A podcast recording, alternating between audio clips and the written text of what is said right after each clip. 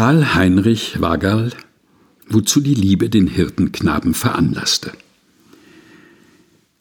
In jener Nacht, als den Hirten der schöne Stern am Himmel erschienen war, und sie machten sich alle auf den Weg, den ihnen der Engel gewiesen hatte, da gab es auch einen Buben darunter, der noch so klein und dabei so arm war, dass ihn die anderen gar nicht mitnehmen wollten, weil er ja ohnehin nichts besaß, was er dem Gotteskind hätte schenken können.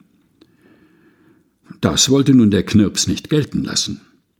Er wagte sich heimlich ganz allein auf den weiten Weg und kam auch richtig in Bethlehem an. Aber da waren die anderen schon wieder heimgegangen und alles schlief im Stall. Der heilige Josef schlief, Mutter Maria und die Engel unter dem Dach schliefen auch und der Ochs und der Esel nur das Jesuskind schlief nicht. Es lag ganz still auf seiner Strohschütte, ein bisschen traurig vielleicht in seiner Verlassenheit, aber ohne Geschrei und Gezappel, denn es war ja ein besonders braves Kind, wie sich denken lässt.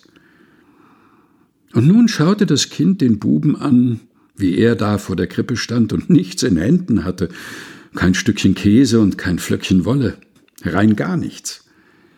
Und der Knirps schaute wiederum das Christkind an, wie es da liegen musste und nichts gegen die Langeweile hatte, keine Schelle und keinen Garnknäuel, rein gar nichts.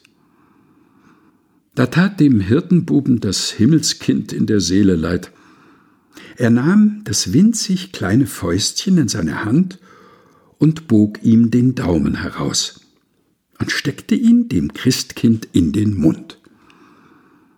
Und von nun an brauchte das Jesuskind nie mehr traurig zu sein, denn der arme kleine Knirps hatte ihm das köstlichste geschenkt, was einem Wickelkind beschert werden kann, den eigenen Daumen. Karl Heinrich Wagerl Wozu die Liebe den Hirtenknaben veranlasste. Gelesen von Helge Heinold